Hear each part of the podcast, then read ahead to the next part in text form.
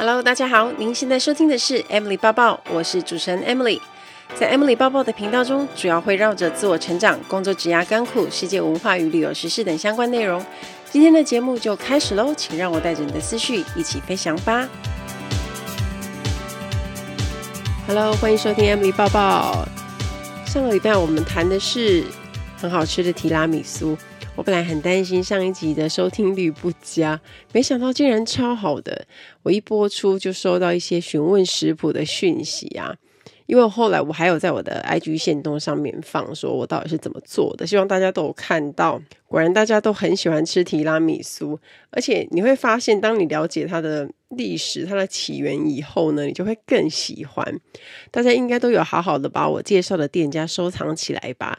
下次呢，当我们可以去罗马的时候，我们一定要吃个过瘾。而且我真的是要特别推荐蜂蜜脆蛋糕，它单吃本身就很好吃。但我发觉家里如果有客人来啊，你如果弄个香草冰淇淋啊，放两三个脆蛋糕，上面淋一点巧克力酱，还有放一点巧克力碎片，就很像是外面卖的甜点啊。然后你可以拿出来唬人，然后让你朋友以为哇，你厨艺很好诶。可是其实都是现成的，你只是。你只是你知道拿出来摆一摆，好看又好吃，小朋友一定也会很喜欢。那我后来发现有一些创意的方法，就是它也可以放在沙拉里，然后优格里也可以。所以有了蜂蜜脆蛋糕之后，厨艺就是会瞬间大好。不要去小看组合的过程，因为组合也是需要美感，它本身就是一种美学。我我真的建议有大大家下个月不就是要圣诞大餐吗？真的可以试着做做看提拉米苏。亲手做真的非常有成就感，而且步骤一点都不难，成功率也应该不会是太低啦。因为你们看我手不巧的人都还可以完成，所以大家可以试试看，然后弄一个很卫生但是又很美味又好看的提拉米苏，请家人跟朋友一起吃，然后你可以享受大家对你崇拜的眼神。好，来跟大家聊一下。我在 TED 演讲准备上的进度，因为最近因为要录影的时间一直逼近，所以压力就会暴增啊！我每次只要有压力就会变瘦，因为我会突然食欲变得不好，吃的比较少，因为很专注、很紧张、焦虑在某一件事情上。那当然，TED 演讲很重要，所以当然就是要花很多的时间。从一开始写稿的发想就花了一段时间，因为要看很多影片啊，一些资料啊，去想想看自己想讲的理念，然后用便利贴去萃取出我的演讲中间的核心价值，之后我才能开始写。那写完之后呢，还要再修稿啊，因为你还是会有发觉可以拿掉的东西，或者是说还可以再补的东西。那接着，因为写的是中文稿嘛，先把自己的意思翻成中文。那我还要翻成英文。不过这次为了节省时间，我不自己翻了，因为我自己翻完还要找人校稿啊，也太花我的时间。我直接请专业的帮忙。翻完之后，我再自己去顺稿跟修稿，时间就是金钱，所以。这一次他们来邀请我的时候，其实已经有一点点赶。那我本身还要再做其他的工作，也不可能全部停摆来准备一场演讲，这样我就会没饭吃。那我自己觉得我的工作伙伴很辛苦，因为这两三个礼拜为了让我好好准备，他帮我扛了很多的工作，除了要让我自己创作的东西以外，几乎能扛的都扛了，所以我也是非常感激，一定会把演讲的好好弄好。其实说真的，以前在准备学语争锋的演讲的时候，讲三分钟的中文其实都很难。现在要讲十分钟超过的英文，其实难度是增加的。那演讲不是只有念稿，你要把内容去内化。那必要时候要搭配一些手势啊、肢体，你要去呈现自然讲故事给一个像一个朋友听的样子。那这些呢，都不是一蹴可及的，因为他要很熟内容之后，你才可以练习。就像演员一样啊，他们不是念台词而已，他要整个人沉浸在戏里面，呃，情绪啊、内容啊，这些都一定要非常的符合，才会演出动人。讲的那个台词只是一小部分而已，你如何呈现的功力，才是他演技的爆发。那越接近录影的时候，我就觉得会越焦虑。所以我觉得我自己的那个强大的抗压力，应该是就是这几年这样慢慢练出来的。而且我发觉在极大压力下的成长是很惊人的。当然啦，也很累人。一直以来都是这样走过来的，所以每次压力很大的时候啊，我都会很想要骂脏话，想说你到底为什么要这么逼死自己？可是后来你真的完成一件事情过了之后，你就会觉得，哎呦，可以啦，还是做得到的啊，还是走过来了。当你发现自己都可以做得到的时候，其实你那个成就感跟那种喜悦是很难去用言语形容的。那所以下一次又会继续轮回。不过这就是成长学习的过程。那在这些磨练过程当中，我们都会变得越来越好。所以也期待我自己在 TED 演讲上有很好的表现，而且有大家的帮我加油，我相信我一定会做得很好。那在准备的这段期间，基本上我是闭关的状态，所以朋友的邀约都基本上都推掉。我也回绝了一些本来要合作的案子，因为时间很有限，我做了 A 就没办法做 B。所以人生是真的不断的在取舍，是蛮难的。但我是怎么决定这些事情的先后顺序，或者是怎么判断哪些要做，哪些不要做？其实我会用一个机会成本来衡量。我觉得不少的听众也会有这样的疑惑和困扰，所以加上我这一集看的《经理人》杂志呢，也刚好谈到这个议题。我把这些众多的概念做了一个整理，也找了一个常见的例子来给大家听。那我们这一集就来聊聊工作和人生都会用得到的成本概念吧。为了让一些比较少接触成本这个名词的听众，我们稍微解释一下什么叫成本。简单来说，营收减掉成本就等于获利。那如果数字正的话，它就是赚钱；如果负的话，就是赔钱。所以这样简单的公式应该很多人都懂。那举个例子来说。我今天开了一家咖啡店，这个月营收是十万，成本是七万，所以我的获利就是三万。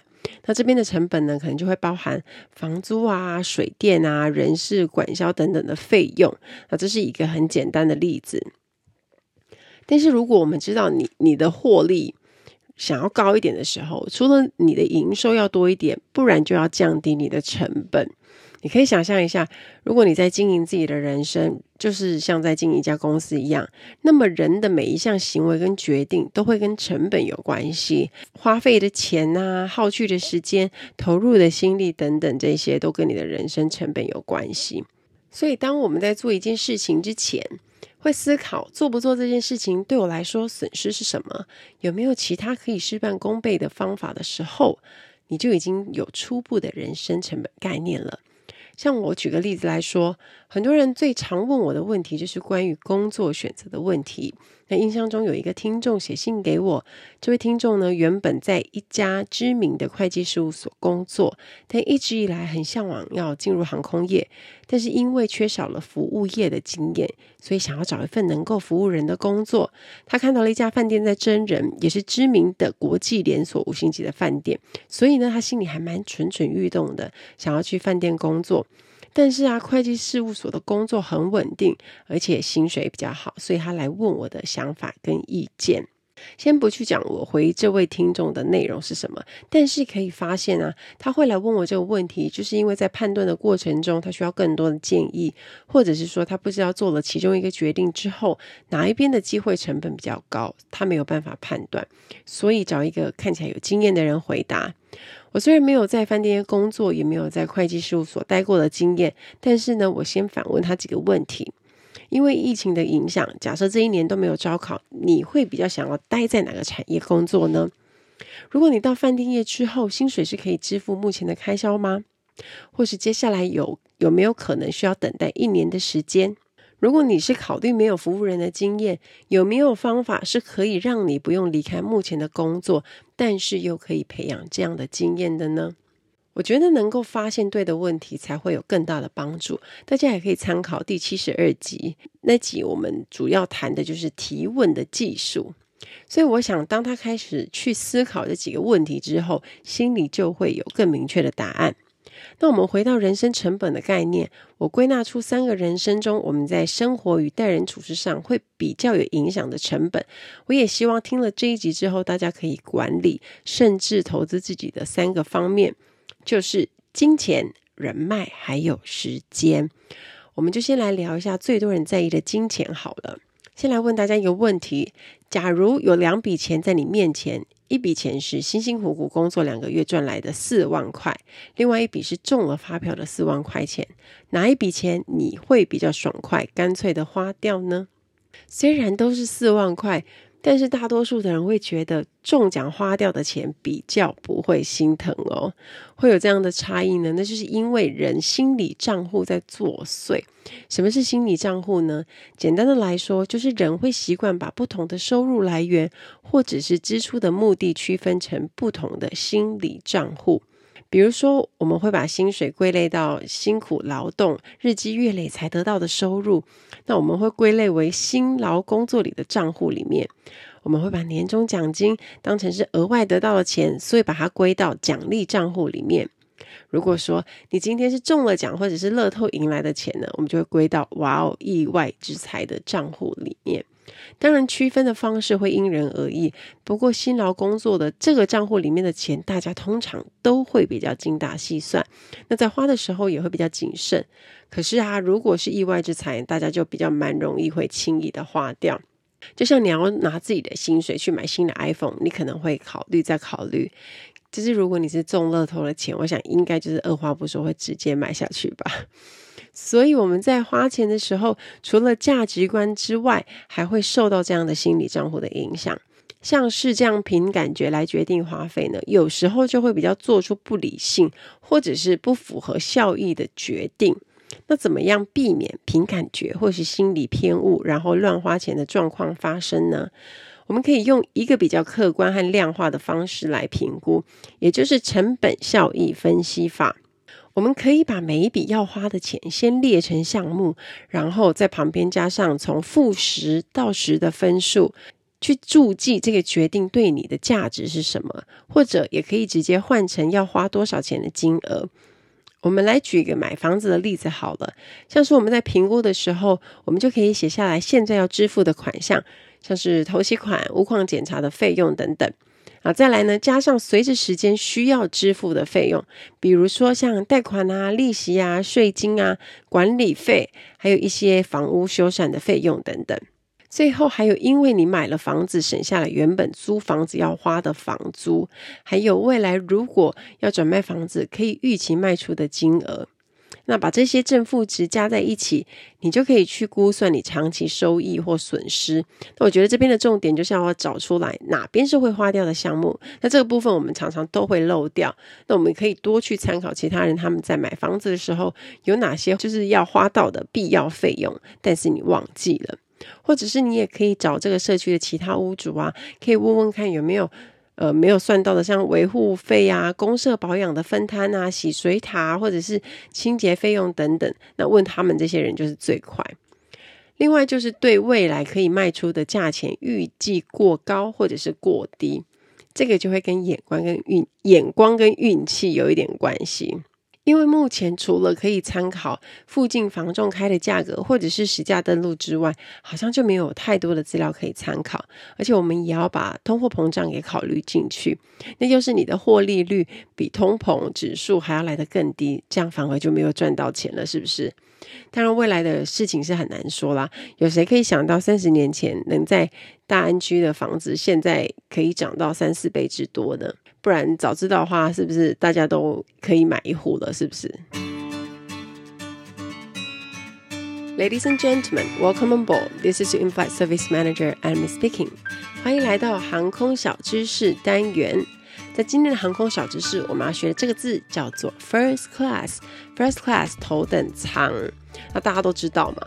那因为之前我最多只有在商务舱服务，我每次都会听我。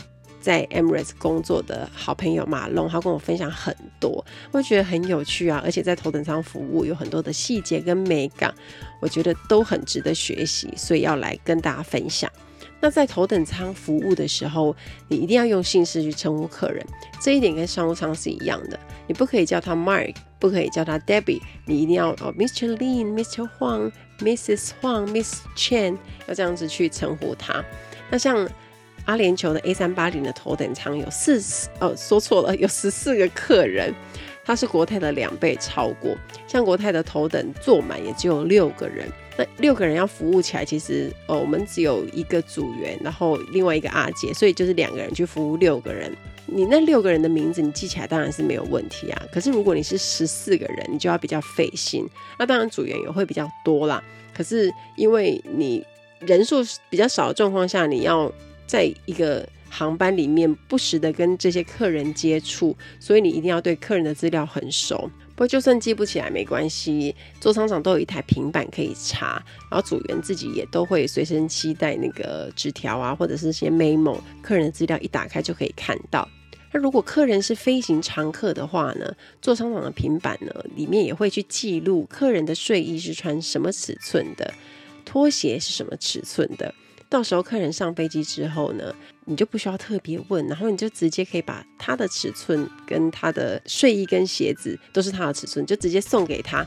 这就是一个贴心的细节，而且客人就会觉得说：“哎，你怎么知道？”可是其实这资料都有写。那不过这就是一个非常细心的地方。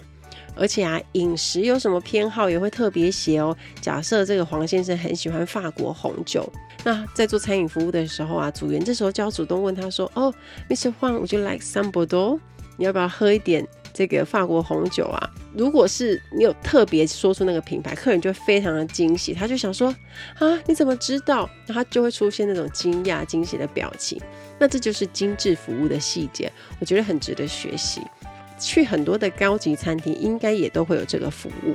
那另外，飞行途中如果客人去上厕所啊，因为像头等舱组员都需要帮客人去铺床。那如果看到客人的床有点凌乱啊，或者是棉被乱了，他们呢就会趁客人去厕所的时候，这时候冲去帮忙快速整理一下，然后等客人回来就会吓到说：“哎，怎么变得那么整齐？”这就是一种超越客人期待的服务。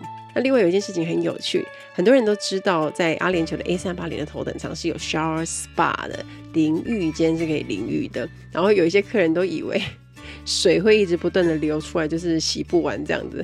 所以 有一些客人他洗到一半没水，会敲门请组员问组员说：“哎，为什么会没水？”这样，因为水不间断一直冲，在淋浴间最多就只有五分钟，当结束的时候它就会停掉。所以呢，你不可以这样一直 non stop 五分钟一直冲，最好的方式就是冲两三分钟你就停一下，让水继续跑。那你可能就是比如说，哦，你可能先抹肥皂啊，抹沐浴乳，然后你之后再继续让水这样间断。如果你要这样子让它一直冲一直冲，它就是最多只有五分钟。那这也是我第一次知道这件事情，我也一直以为说哦，水应该很足够吧。没想到马龙跟我讲这件事，我就真的很惊讶。而且听完这件事，我就非常确定啊，女生是无法在 shower spa 里面洗头的，因为你根本就不够水啊。尤其是长头发的朋友，哦，不要说长头发，像我现在中长发，我觉得要洗头就有点困难。但是冲个澡是绝对没问题的。所以改天你有机会上去 shower spa 的时候，记得不要五分钟不间断的一直冲水。而且还有听过一个很夸张的，就是，show spa 里面有客人在冲，冲完之后他没有穿，突然去叫组员，就敲门叫组员拿东西，吓到组员了。那组员想说他怎么没穿衣服，然后组员就跟客人讲说：“哎，你赶快，你那个你要围围巾这样。”然后就觉得客人很故意，可能是一个暗示吧。可是太可怕了，吓得组员花容失色。那另外呢，在三八零上面一个空中酒吧，如果头等舱的客人要去，他其实是要往回走的，因为他可能就是会跟商务舱的客人碰到，大家会一起在那个空中酒吧里面，你知道喝酒聊天。这个时候，头等舱的组员呢，最好的方法就是他要把头等的客人带去中间的酒吧，跟酒吧的负责人那个 lounge operator 跟他讲说，哦。啊，这是我们头等舱的客人坐在哪里？他叫什么名字？这样子他们就会知道说，哦，这边有头等舱的客人在，也会好好的招呼。那如果这位头等客人呢，他有特定的酒想喝，那那瓶酒呢，在那个 lounge 也没有，也只有头等才有。那这时候呢，就会把头等的酒拿过去给这位头等的客人喝。那当然也只有他能喝。所以大家听完是不是好想要大大看阿联酋 A 三八零的头等舱呢？我就在想象一个画面，就是我从那个 lounge，然后端一杯酒回到自己的座位上，然后因为自己头等舱是有自己一个套房的，我们就把门关起来，拿着一些高级的零食，一边看着最豪华的液晶荧幕，然后爽看电影，然后一边喝酒一边吃东西，享受头等舱的最尊贵服务。希望大家可以跟我一起想象这个画面，期待我们都可以去搭搭看三八零的头等舱。希望大家会喜欢这一集的航空小知识，我们下次再见喽，拜拜。再来，我们就聊聊人脉，这个也会影响到人生成本的这件事。大家对“人脉”这个词，有时候会觉得好像有一点比较势利的感觉，就是微微的负面，好像人脉的用处就是要拿来赚钱一样。但我觉得并不是这个样子，因为除了赚钱以外，人还有其他重要的事情，像是人生的一些课题呀，处理和爸妈的关系、和老板的关系，甚至男女感情之间的关系。我们总会碰到一些问题是没有办法自己解决的，这个时候就会需要求助于他人，因为人都是需要互相帮忙才有办法存活下去的嘛。那所以我自己认为，人脉如果只是认识某个人的话，其实还不够清楚。有时候的人脉呢，我觉得应该是这样：想到某件事会想到你的人，就是有很多人会因为某件事而找上你，或是你想到某件事就会立刻想到的人，你很清楚碰到什么事要找什么人。像我有朋友会摄影，如果有拍照的需求，或是身边有需要拍摄的人，我就会想说可以询问一下他。那这个摄影的朋友也可能因为经营他的社群碰到一些问题想要请教，他这个时候就会来找我，所以我就可以帮上一点忙。像我在社群上看到一些朋友啊，他们下班之后很常跑一些社交的场合，假日的时候也会出席一些课程，因为他们希望可以多认识一些人，然后也能多一点机会。这样做并不是说不好，但我觉得这是跟个性很很有关系。因为有些人喜欢这样的场合，所以你可以在各大的活动场合都可以看到他，对不对？但是我自己呢，就不是太常去这些活动，我会选择性的去参加。那讲到这边呢，不知道大家会不会觉得有一点迷思，说，哎，那你是不是一定要去多跟认识的这些人出去应酬，建立紧密的关系，才会是有用的人脉呢？其实并不然，我们花百分之二十的时间联络的点头之交，有时候反而可以带来百分之八十的机会哦。在一九七三年的时候，史丹佛大学的教授 Mark Granovetter 就发表了论文。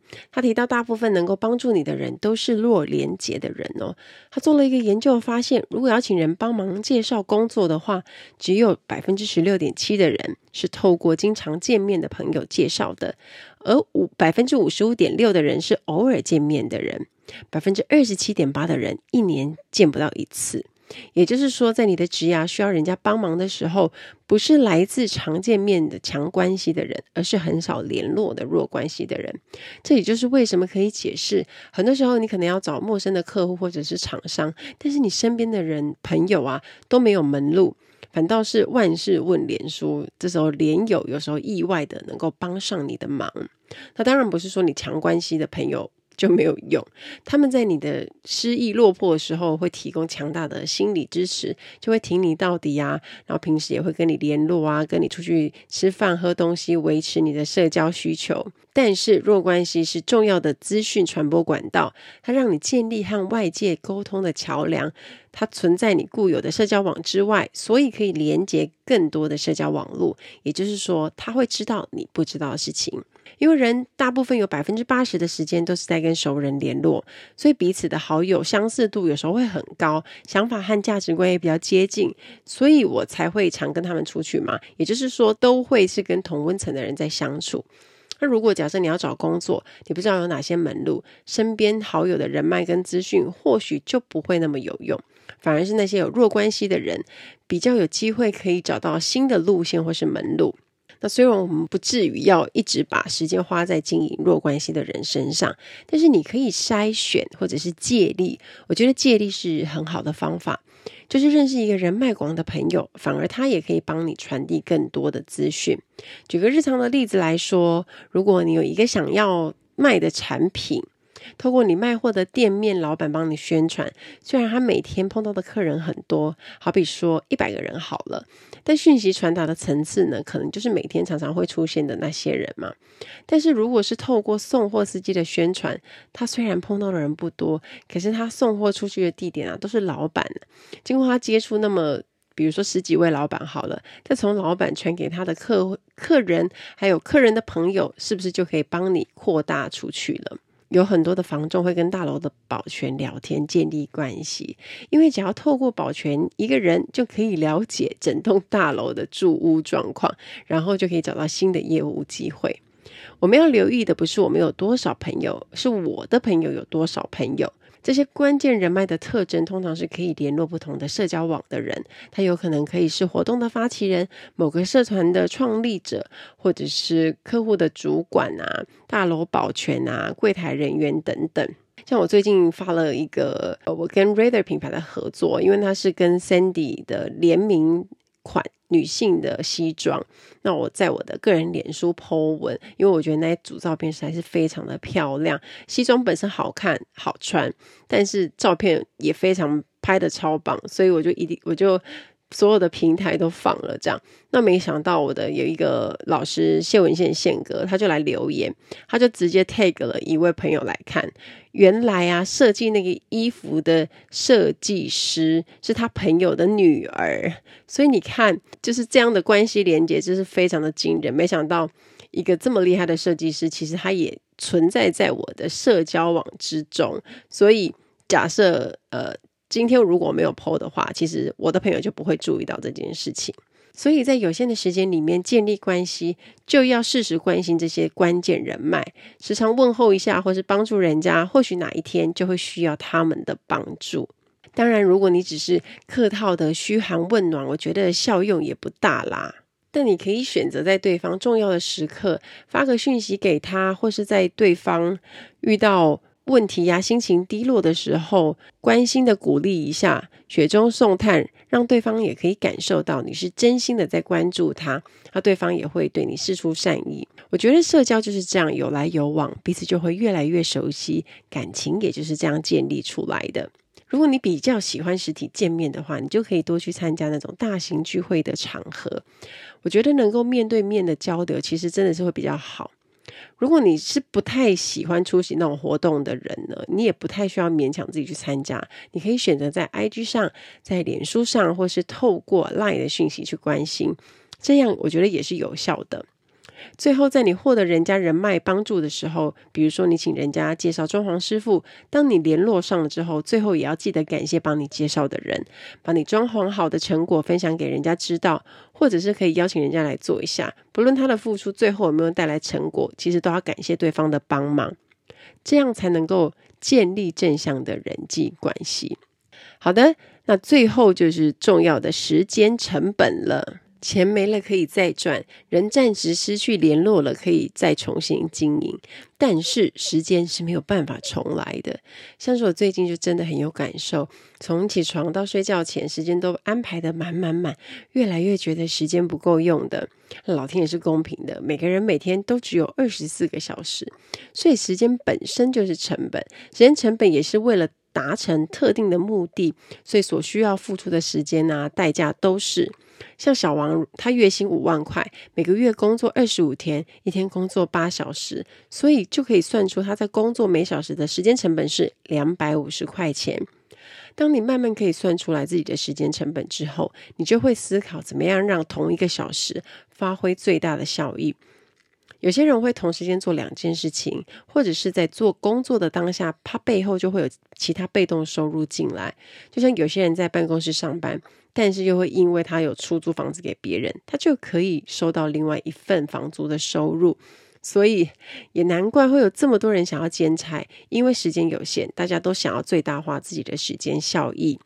另外要给大家一个机会成本的概念，所谓的机会成本指的就是同一时间做了 A 这件事就不能做 B。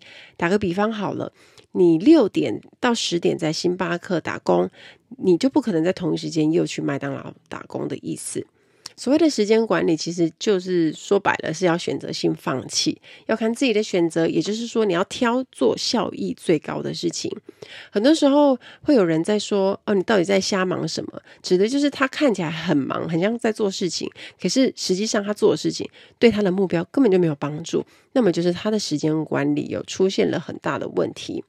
像我有朋友在开咖啡店，他最重要的事情应该是要经营店面跟顾客关系，可是他却因为想要找便宜的原料，所以他可能外出到各地去找，在开店初期就把店里的工作就丢给工读生，却忘了这个阶段最重要的事情是需要了解。客人喜不喜欢店里的餐饮，或是到店里去跟常客建立关系，去调整菜单内容等等。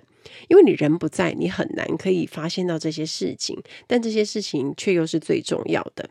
大家都知道事情要分轻重缓急，把重要和紧急当成是横轴和纵轴，你就能够分成四个象限来决定事情处理的先后顺序。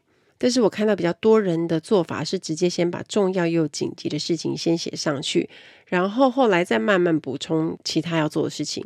但是啊，你就会忽略更重要但是不紧急的事情，或者是紧急不重要的事，占据它许多的时间成本。我会建议大家以一个工作周五天为单位，先在纸上列出三十件你预计要做的事情。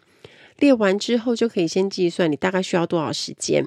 那算完之后，再分别把这些事情填到这四个象限中，这样你一个礼拜的工作计划表就可以有初步的概念，也会知道你哪一天时间很紧又很赶，然后哪一天你其实是有多余的时间可以运用的。这是我这两个月稍微改变一下管理时间的方法，所以也分享给大家。在写三十件事情的时候啊，后来我对时间管理有一个心得，就是你管理就是先决定不要做的事情。如果要把所有的事情都写在上面的话，你可能会列出一百项，一百项可能都不够。所以判断不做某件事情，比判断要做某件事来得更重要。这也是另外一种反向思考啦，因为有时候人生有太多想做的事情，然后也想要做，或者是可以做，那你可能有时候会觉得很困扰，所以不如先来决定哪些事情我不要做，会更有效率。那另外也可以补充一个概念给大家，叫做时间不一致的概念。指的就是人会随着时间不同改变主意，不遵守之前的定好的计划。就像是你跟自己说，明天开始我要规律的运动，但是到了明天又推脱工作太多，不想做了。这就是因为人缺乏自制力，偏向立刻就要满足，所以比较少做长期有利的事情。那要怎么克服呢？这部分我在第七十四集。每天只需两分钟就可以进步百分之一趴，养成一年可以强大三十七倍的好习惯。有更详细的分享，有兴趣大家可以去听一下。所以，我们回到最后，想要做自己想做的事情，就是要学会怎么跟时间共处。首先要管理的不是时间，而是你的内心。如果没有管理好内心，就算写了再多的行事历和计划，也可能做的时候还是分心散漫。就像是在职场上，大家会感觉到迷惘，因为他们不知道自己该做什么，可以做什么。当你开始询问自己，我未来想要成为什么样的人，接下来要学习什么技能才能达到，就可以慢慢发现自己在意的人事物是什么了，然后才知道你要做的事情是什么，可以付诸行动。做自己想做的事，并且把它做好，即使最后没有成功也没关系，因为最重要的是倾听自己的内心，追寻当前最热切的目标，这样人生也会更有冲劲，更确实一点。期待大家跟我分享。听完今天的节目，如果有想法和问题，欢迎到我的粉丝团或是 Instagram 找我，只要搜寻空姐抱抱 Emily 就可以找到我。你也可以截图这一集的节目，分享到你的 Instagram 的现实动态上面 tag 我，让我知道你有在收听，也让我知道你对 Emily 报报的看法哦。最后，感谢大家收听这一集的节目，真的非常的感激哦。如果你喜欢今天的节目，也欢迎帮我在 iTunes 评分中留下五颗星的评价哦。我们下一集再见喽，拜拜。